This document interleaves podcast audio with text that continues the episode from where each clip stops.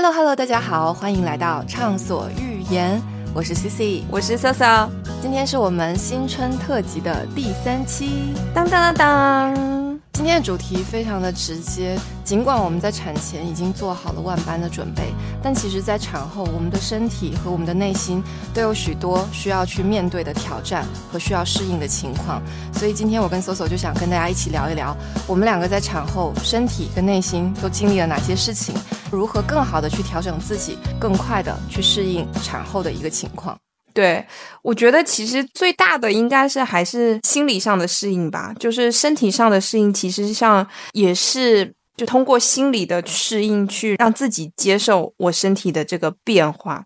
所以我其实想要先问 C C 说，你产后有没有情绪崩溃过？我记得我之前好像在我们的第一期节目当中有分享。我当时好像就是离开医院要去往月子中心的时候，就会突然间因为要告别自己的护工阿姨，那种莫名的那种产后激素直线下降之后，情绪就很波动。当时那个阿姨要告别我的时候，我就是那种泪流不止，然后我也不知道为什么。这个可能是我印象非常深刻的一次情绪很失控的一个情况，呃，包括其实，在产后，比如说坐月子的时候，呃，期间其实也有遇到过，比如说就觉得自己的身体各处的关节就仿佛是一个骷髅架子，这种随意摆动，然后很脆弱、散装的。对对对，就很脆弱的状态，那一瞬间就会有一种天啊，我怎么会变成这样子？我一直是对自己的身体状态比较比较有信心的一个人，就想说哇，生孩子这件事情到底对我的身体做了什么事情？就那个瞬间也会有一种委屈感，就觉得我到底经历了什么？但是说实话，做那种很严重的情绪大崩溃，或者说是因为他人的一些因素导致我心情不好，其实还好诶。至少现在没有马上就能想起来的瞬间，我不知道 Soso 呢？你有觉得是因为九九同学有关心的比较到位的原因吗？九九是一方面，但是我觉得当时特别是在月子里面的时候，我觉得我妈给我很大的力量。她当时就住在深圳家里，她自己一个人住家里嘛。其实我妈是一个比较胆小的人，她是那种自己住在家里，她会检查三遍门有没有上锁、反锁才能睡觉的人。但是那一个月，他因为也知道九九相对会比较忙一点，白天的时候他必然要去上班，晚上虽然能够到月子中心陪我，但是他就担心我一个人白天在月子中心会无聊、胡思乱想。想七想八，对，所以我妈当时就是每一天白天的时候，呃，都会来月子中心陪我，带小宝宝，再陪我聊聊天，不停的就是唠叨我，就是赶紧睡觉，你不要再想了，赶紧睡觉，不要再玩手机了，就那种唠叨听起来是那种很开心、很温暖的，所以我会觉得。九九是一部分，给我很强大的那种怎么说呢？另一半的那种支持，但是母爱也是很重要的一部分，就是妈妈的关心会让我觉得很温暖。我觉得我的部分的话，我其实没有经历过很严重的崩溃，会有几次好像是会哭了，但就是眼泪会掉下来。但是我知道，我那个时候其实还好，情绪是 OK 的，只是就莫名其妙的流眼泪。但是你也知道说，OK，我我没有什么事情，我只是因为激素的影响，这是第一方面。我们其实做了充分的认知。知道说产后因为激素水平的下降，很容易导致情绪的低落，所以我们先接受了这个事实之后，当我们遇到说真的流眼泪的时候，你不会先觉得自己是难过，而是先知道说哦，因为是身体激素的影响，这点我觉得其实挺重要的。第二是，我觉得在这个过程中，其实另一半的陪伴其实很重要。我当时在月子中心的时候，小胖应该是嗯呃，除了每天回自己家。就是陪珠宝的四个小时之外，其他时间都在月子中心，就整个月子。而且他当时我生之前，他有一些朋友其实有认真提醒他说，月子里的时候一定要好好陪老婆。就是小孩有的是时间陪，但是一定要好好陪老婆。我觉得这点是给所有人都 mark 一下，要给老公都听到，这个朋友值得交。对他们就有特意说，老婆生完很辛苦，而且。心理上其实会很难受，所以爸爸要认真陪哦。我觉得这点还蛮重要。他每天基本上所有的时间都跟我在一起，而且他的关注点都没有很多在宝宝身上，都基本在我身上，所以我觉得这个还就可能是让我情绪韧性比较大的一个原因。另外一个方面，我刚才提到说，我对自己的这种认知其实是有充足的准备的。我觉得不打无准备的仗，我这个人是这样子。其实你刚刚说这一点，让我又想起了一件事情。其实，在生产之前，我也看了挺多相关的一些呃母母婴类的书籍。当时他就是提到说自己会有情绪比较低落的时候，我当时也是第一时间就跟九九分享这个事情。就我一开始会跟他说，我说我生产完，我们两个对话经常都是那种有点戏谑、开玩笑的氛围。我就跟他说，我生产完如果突然间大哭，你一定要抱紧我，不要问为什么。好琼瑶啊，这个剧情。对，我会一直跟他渲染，可能在生产之前一个月，我自己也会紧张，我会把这种紧张的情绪通过这种可能我们晚上夜聊传递出去，会减少。对对对，因为他没关系啊，他又不会很紧张，他他就是像一堵一个黑洞一样，把我那些紧张的小情绪可以吸收一下。但我觉得这个是有用的。当时我就是在产前不停的也。给自己打这个预防针，也给九九打这个预防针。所以其实当时我刚刚提到说护工阿姨要走的时候，我情绪大崩溃，在那边流眼泪，她就马上护住我，因为当时两个妈妈，就是我的妈妈跟婆婆都在嘛，就是可能也担心他们担心，然后她就护住我，很小声说：“你怎么了？啊，你怎么了？”我跟她说，我就边边流眼泪，就说：“没事，我也不知道为什么。”好笑，两个人很像那种谍战，你知道吗？对你刚刚说的那件事情启发我，确实就是有这样的一个过程。那我觉得是要让自己的另外一半。也跟自己一样做好准备，这样子你到时候有发生一些情绪波动的时候，他也能够更好的来提醒你、照顾你。我补充一下，宝宝出生以后，其实其他人的关注点都会放在宝宝身上，那个时候其实妈妈会很失落，所以这时候一定要看紧老婆。小孩有一百个人在看，但是老婆只有你一个人在看。我是这么教育小胖的，OK。但我的情况又跟你有一些不一样。我会觉得九九在宝宝刚出生的那会儿，他还没有到一个当爸爸的那种角色里，你知道吗？就可能因为你们有珠宝，所以就是养就毛小孩的这个过程，其实也会让不管是妈妈还是爸爸更早的进入这个状态。但我觉得九九是在一一刚出生那时候，他是就是他还没有。是一个爸爸的那个意识，所以他很多时候都会把注意力放在我身上。那个时候我就会说：“你为什么不去看一下宝宝？宝宝又被托管了，你为什么不去看一下他？” 这个告诉我们一个点，你知道吗？产后的女人心思更难琢磨了。但是我觉得，anyway，不管是什么样的情况，我觉得在产后那段时间，很多人可能关注的是月子里的那一个月。其实我会觉得，产后那一百天。呃，还是希望爸爸能够把更多的注意力，或者说能够提供更多的时间跟精力，跟老婆有更多的交流。我觉得这点是非常重要的。其实对双方都是一个让自己逐步进入到父母这个角色当中一个很重要的一个环节。大家也可以多聊聊彼此的期待跟彼此不爽的点。我有一个观点，呃，两个人不要。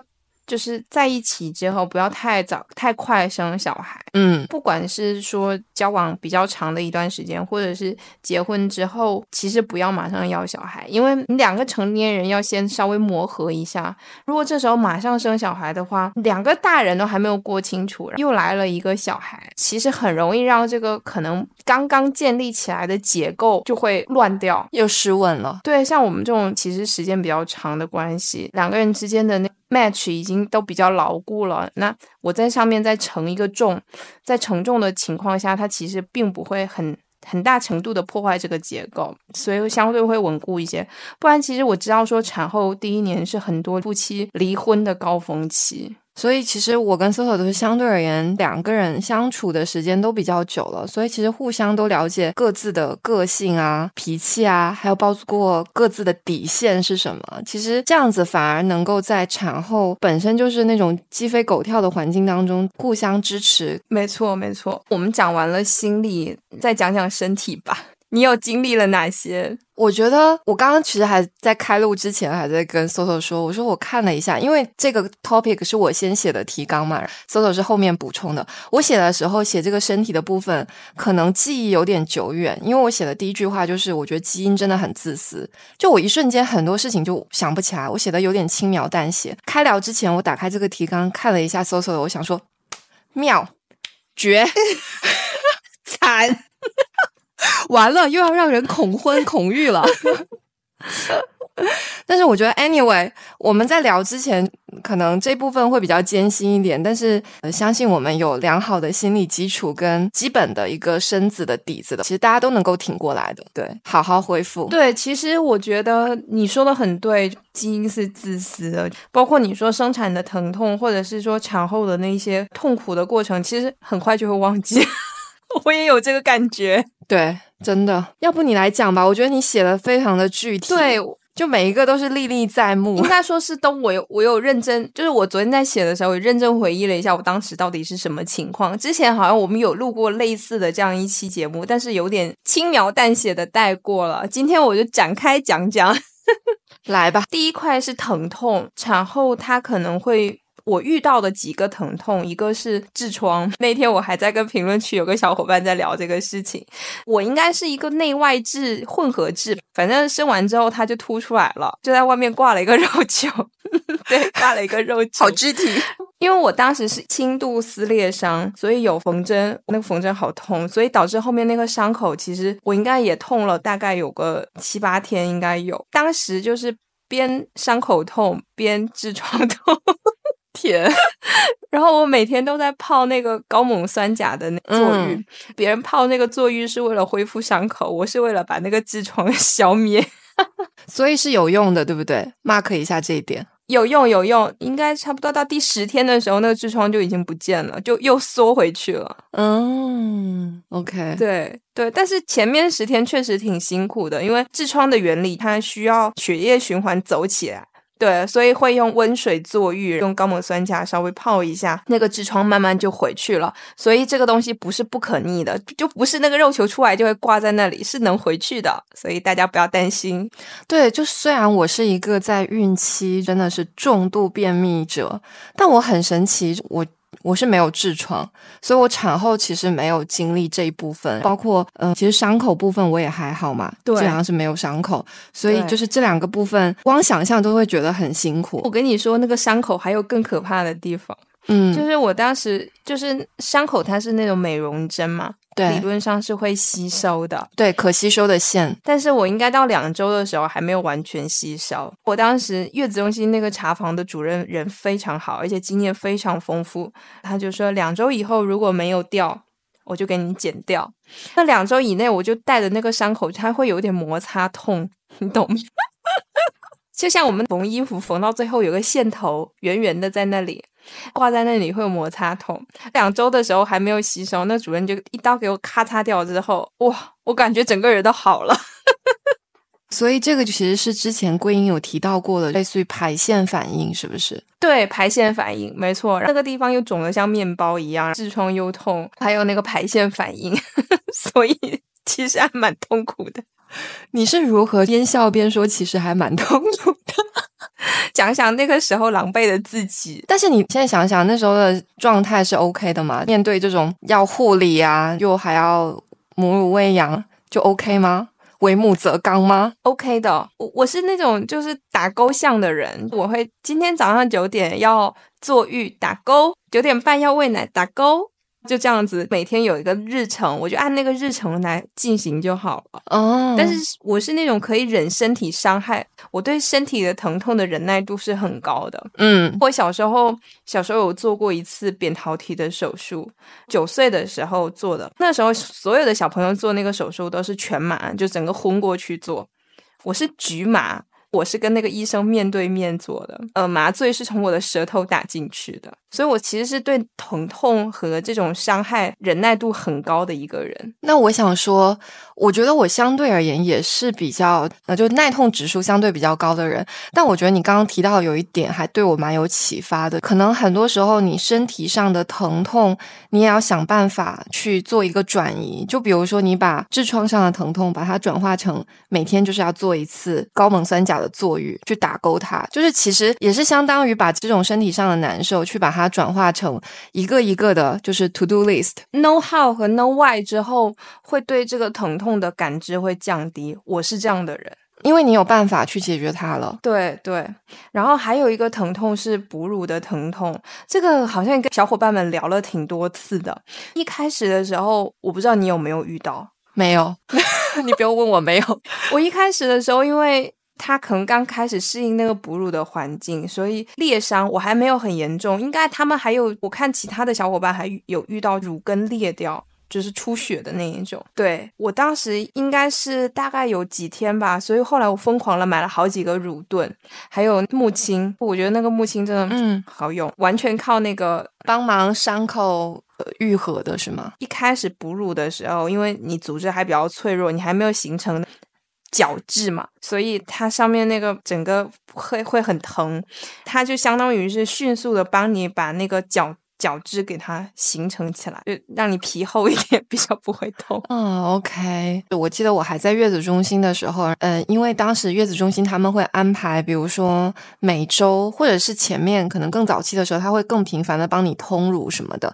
有一次我去通乳的时候，有个通乳师就跟我说：“你这个乳头有点皲裂了，你要回去涂一点红霉素软膏或怎么样。”但我不知道是因为我的耐痛性比较高，还是说那个伤口其实确实没有很严重。这其实我是毫无感觉的。我我一直觉得我跟依依就是那种天选的组合。我先天的乳头条件其实不好，不是那种长度足够的，我稍微是有一点短的。但是依小朋友他的舌头很长，他可以把那个乳头卷得很好，所以就哺乳的过程好像就没有遭受过什么。呃，特别疼痛的时候，尽管我在产前也做好了很强的心理准备，但是好像发现一切都比我想象中的顺利，也是一份 lucky。我还遇到的是呃虚汗，我当时一个晚上要换四五套睡衣，睡前把那个睡衣落在那个床头，所以每次起来，我当时晚上是吸奶，晚上一起来的时候就。整个枕头都是汗，被子都是汗，就很夸张，经常会被汗醒的那一种。对，因为不是之前说月子里面尽量不要受凉嘛，因为我那时候是三月底，带一个春天春夏交接的时候，嗯，其实气温有点高了。但是就晚上还是会有点寒气嘛。我回想起来，如果说有点沮丧的点，每次晚上起来换衣服的时候，看到自己汗湿了，就冒着有可能受凉的风险换衣服，那个时候会觉得自己有点惨，整个背上就是脖子上、枕头都是汗。那个月子中心每天晚上要给我准备三四个干枕头，天，很夸张。我我刚想说，就是好不容易这个虚汗这个话题，我是可以聊一聊。你聊完之后，我就觉得我好像没有什么价值可以聊。我觉得产褥汗应该是每一个妈妈基本上都会遇到的情况啊。我我是一个，嗯，其实我的体质上来讲，汗腺不是特别发达的一个人。但即使是这样的一个情况，就是月子里我基本上没有。你是每天夜里要三四套衣服，我是大概每天三四套衣服，这个是逃不掉的。那可能大概到了产后第二周。才会稍微好一点。一直流汗，你会觉得非常的燥热，其实休息是休息不好的。所以我会觉得，就在产后的那一周，如果当你又有伤口痛，然后你有产褥汗，你会觉得有一点点嫌弃自己的身体，然后这个好像也不舒服，那个也好像不舒服，可能还有关节痛、腰痛、全身酸。那一瞬间，我是觉得说难免会嫌弃自己的身体。可是虽然嫌弃，但是我觉得也是那一瞬间，我告诉自己说。我一定要好好爱惜自己的身体，呃，尽我所能的尽可能帮他恢复到他应该有的一个状态。我当时应该还遇到了腰伤复发的情况。我之前打球，呃，腰其实有一点劳损。有一天早上醒来，突然间咔嚓，感觉我的腰就扭伤了。然后扭伤之后呢，我当时其实有一个平时一直去找的医生，但是因为在月子里，我也没有办法去月子中心。他们给我就是基本的有一些推拿，但是我后来觉得那个是会加重我的症状的。直到那天后来中午的时候，我妈给我带了两个艾灸贴，持续全天的那种艾灸贴。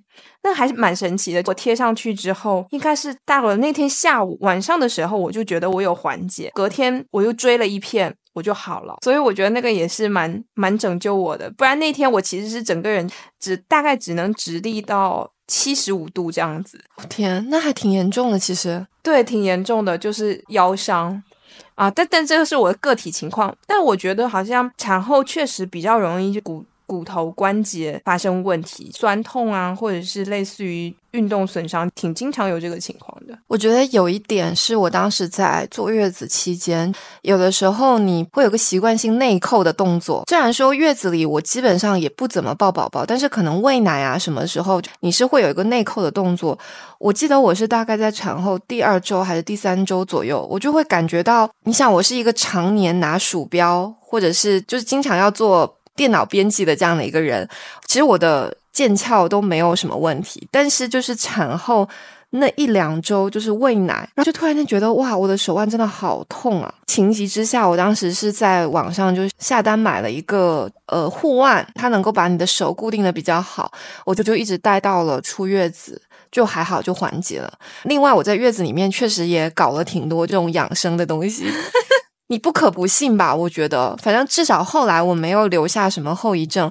还有膝关节、膝盖的部分，我当时就觉得走路走起来有一种咔嚓咔嚓，对，晃晃悠悠的感觉。本来我就是那种，比如说我蹲下站起，呃，膝关节这个部分就会有那种咔嚓声，原来生之前就有。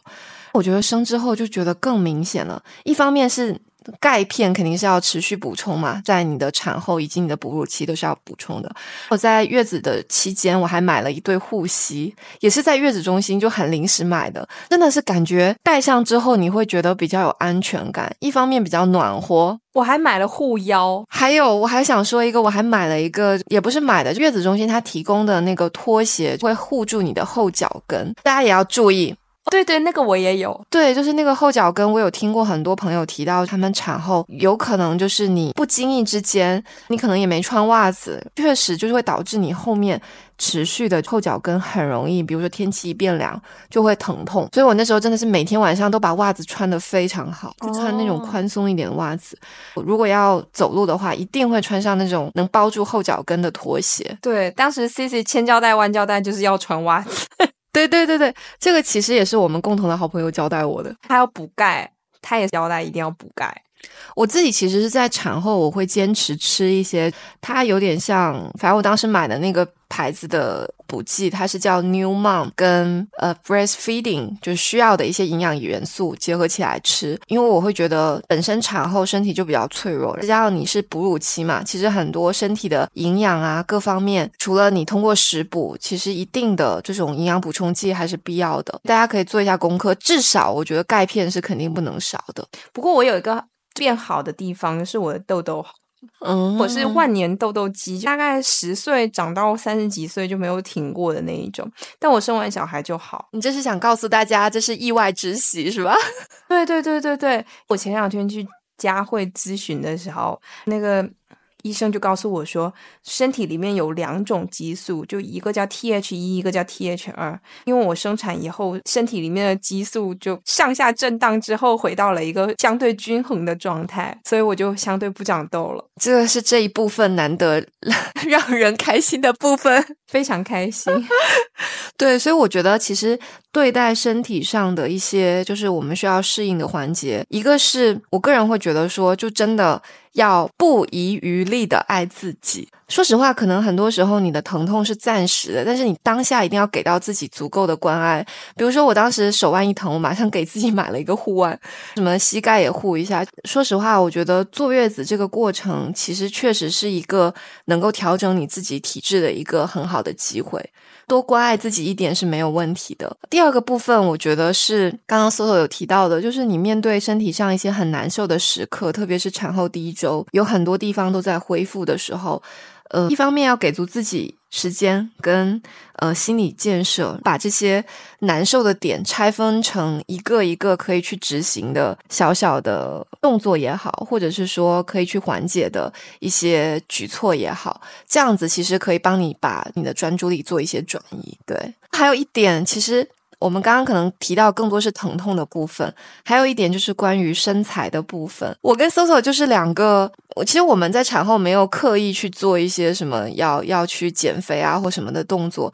一方面是因为我们产前可能各自都控制的比较好，另外一方面是母乳喂养确实。就是它，就是能够帮你代谢掉很多多余的 脂肪，我觉得。对啊，一天五百大卡，很多的，真的比你锻炼还有效。所以我们当时，我记得我断奶之前，真的是已经到了我近十年的那个体重最低值。断奶之后，就还回来了一点，就回到比较合理的水平。对。对，现在依然是身材非常好，那倒也没有啦。但是我就觉得这一点上是说，我觉得在产后半年以内吧，我觉得大家都不用太着急。身材这个部分，你要给自己的身体足够的时间慢慢去恢复，你也要。呃，你可以做一些适当的一些轻量化的运动，但是一些比较激烈的运动，建议还是等到产后六个月再进行，这样你的身体是一个比较健康的状态，在不用，其实不差那一时半会儿。我觉得其实更多的功夫我们花在产前的控制，这样就足够了。对啊，我觉得就是小红书是有时候会给人家制造很多焦虑，说什么什么产后立刻恢复孕前体重什么这种，我觉得就是太太过于激进了，也不一定是好事。是啊，反正我我当时其实还蛮认真，我在前面可能二十天左右吧，我都有慢慢记录自己，就是那个肚子慢慢回缩的过程，我也没有去额外控制，因为它本身就是一个子宫慢慢恢复的一个过程，收缩。对对对对对，所以嗯，放平心态，我觉得这件事情大家不用太焦虑。对，同意同意。呃，聊完了身体，再聊聊心理上面，你遭遇了哪些适应的过程？其实我们前面提的那部分心理，就是大概有哪一些崩溃的时候嘛。整体上其实是还好，但是我觉得我自己比较受用的一个方式，应对自己情绪的起伏嘛，我就是允许自己起伏。就这件事情说起来好像有点废话，但是我觉得是需要暗示自己这件事情。就比如说你心情不好。你不想说话，那你就不要说话。我相信，其实大部分人都能够理解产后妈妈的那种情绪的起伏。坦白来讲，我那个时候，比如说，有的时候，不管是我妈还是我婆婆来照顾我，他们可能会做一些吃的，希望我能够补一补身子嘛。但是可能那一瞬间，我就是真的很没有胃口。对。我会问自己，就是如果我吃下，我是不是会很难受？如果是，那我可能就会很直接的说：“我说要不我先不吃，可不可以？”我会很直接的拒绝我妈，也会拒绝我婆婆。虽然我会觉得，可能以前的我生孩子之前的我是一个比较周全的人，或者说是比较讨好型人格，我肯定就会觉得，哎呀，就就吃掉吧，别人的一份心意。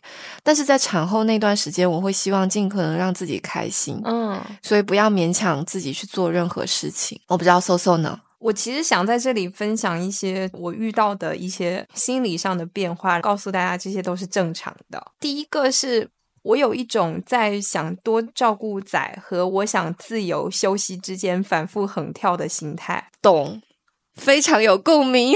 对，第二个是我有一种不想让人家看我喂奶的心态，这个必须的呀，我觉得很正常。哺乳的环境是一个隐私的环境，你可以不接受任何人进来打扰你，这是一个非常正常的要求。就如果小伙伴们有遇到说家里人一定要来看你喂奶，你可以拒绝他们，这是你的权利。嗯，我是这样认为的。是的，是的。第三个心态是护崽心态，这个我也有经历，觉得仔一定要最爱我，然后他对别人笑或者太多人来看他，我心里都会难受。这个也是正常的，而且我专门去查了，它是有科学依据的。所以我就放过了自己，觉得我不是变态。对我，我其实是觉得产后可能会有一些心理上的感受，会觉得有点羞耻感，觉得我不应该这样想，或我怎么会变成这样的人？Don't worry，都是正常的。如果你有遇到类似的情况，你可以来留言，我们来看看是不是大家都有。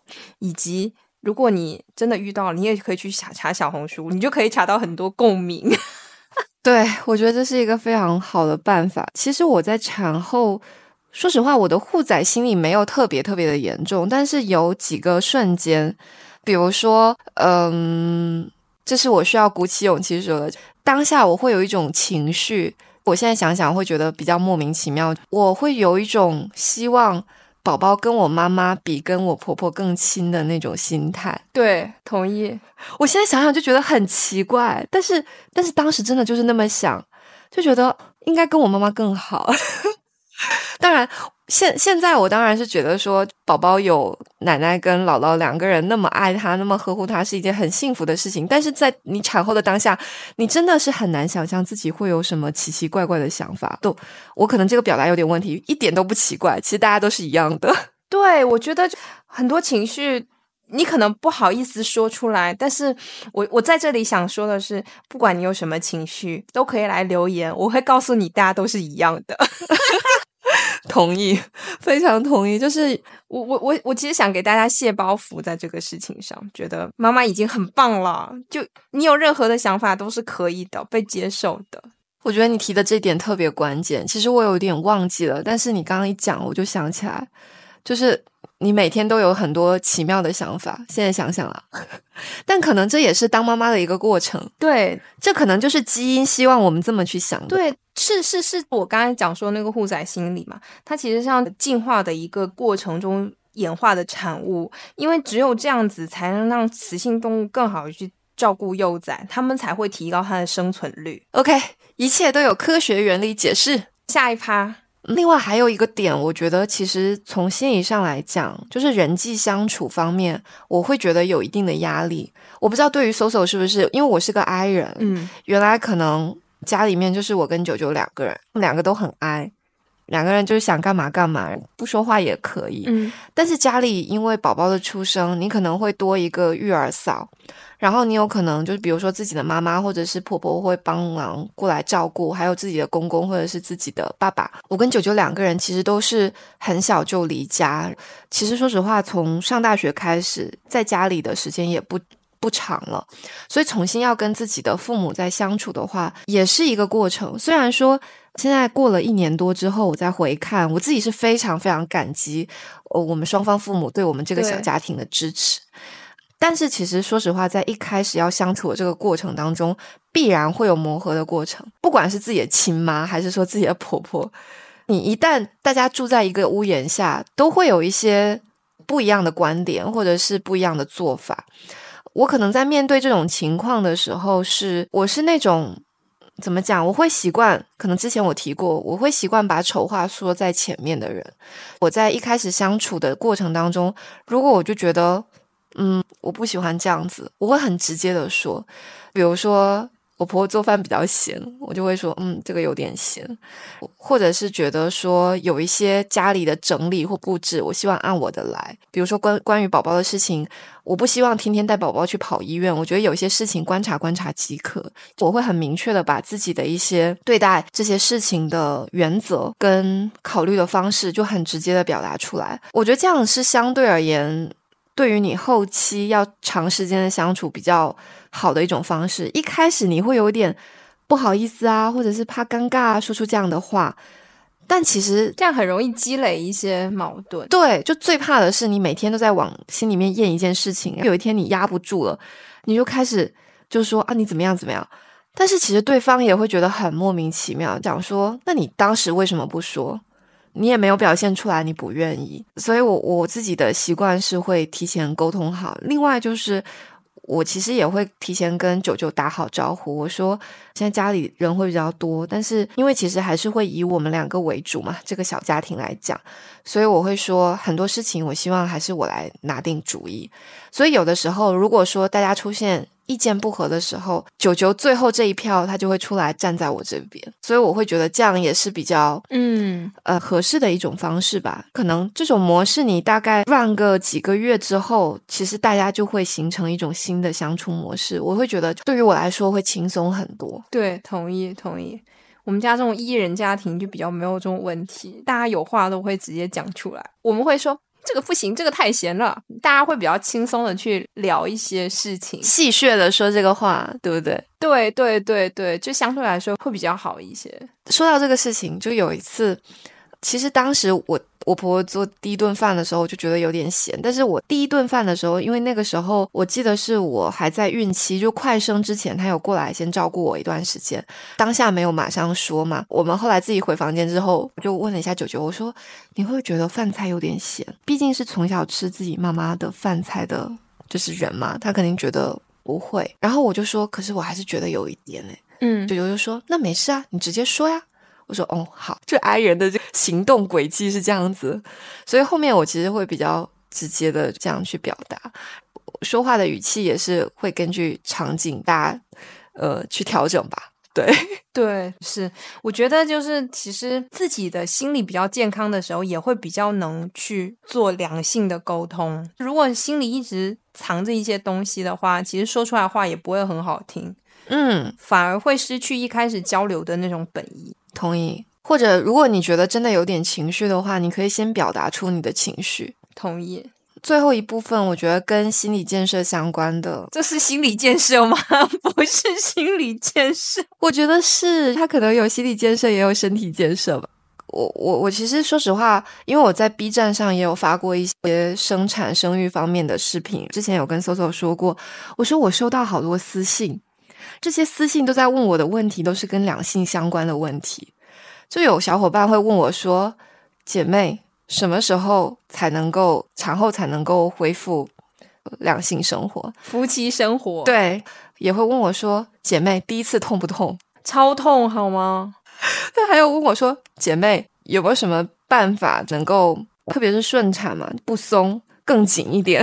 我我的 B 站后台有很多这样的问题。其实说实话，我一开始是有回复的，但后面我觉得有一些问题也超出了我的能力范围。说实话，有些人会问我说，需不需要去做那种手术，就让自己变得更紧致？不用啊。我说我没有办法回答这个问题，我没有研究过，我没有经历过，对，所以我会觉得这部分话题可能过去大家比较少摊在面上讲，可能也都是好朋友之间，可能私底下大家会聊个一两句。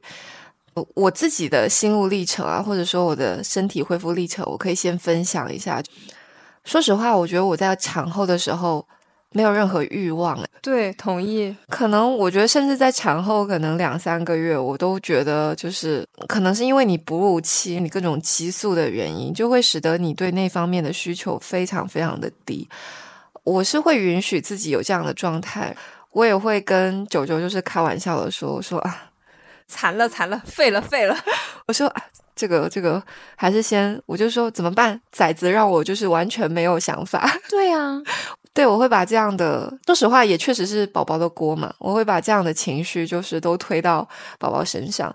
我会觉得说这个问题是可以两个人去聊的。如果说你觉得自己真的没有做好这个准备，呃，觉得还没有 ready，你是可以跟自己的另外一半开诚布公的去聊这件事情，不用太强求。因为我个人觉得，如果说你产后的第一次比较痛苦的话，其实会 对后面有影响，不如到你一个更 ready 的状态，大家都比较想做这件事情的时候再进行。最底线的一个要求是说，其实很很多医生会说，你至少在四十二天检查之前，你还是先不要同房，最好最好是六十天之后，其实是相对而言，你的整体身体会恢复的状态会更好。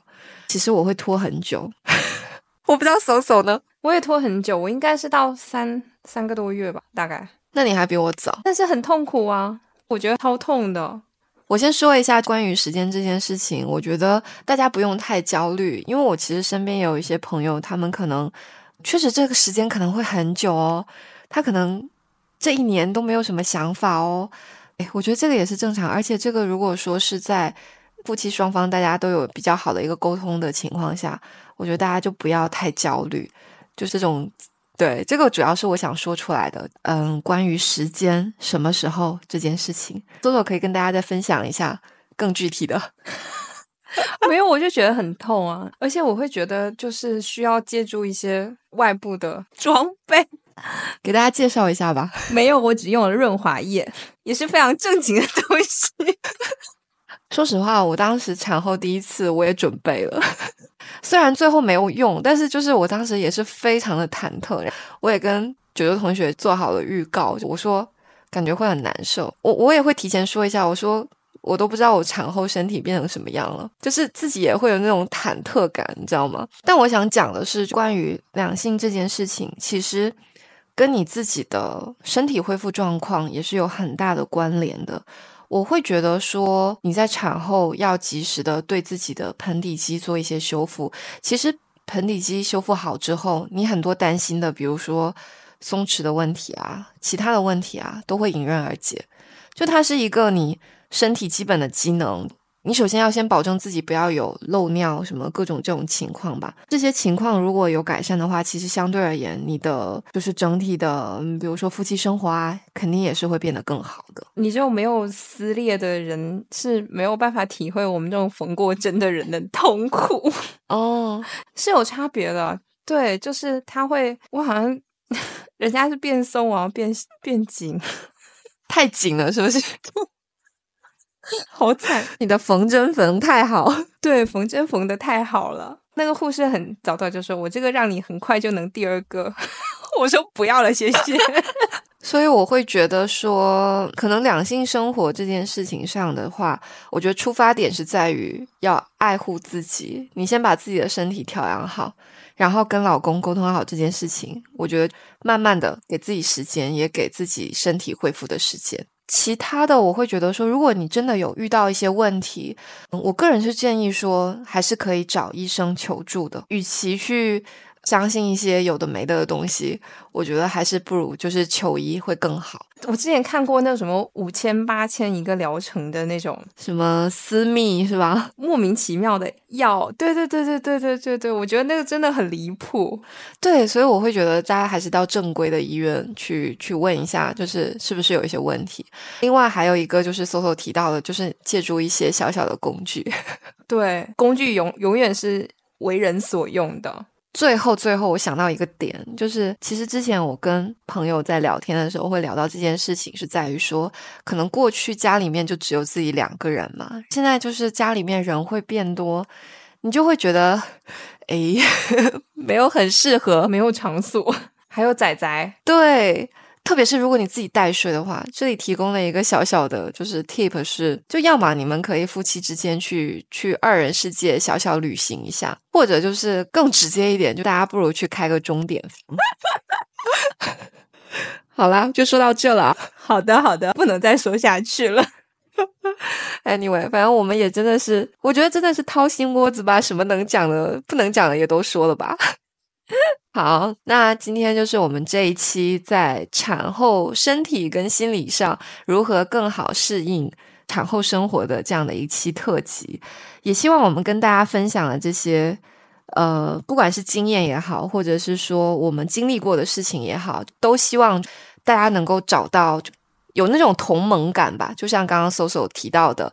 你不是一个人，你也不是特例，这些都是正常的。好的，那今天新年特辑第三期就这样吧。好，那我们明天再见，拜拜，拜拜。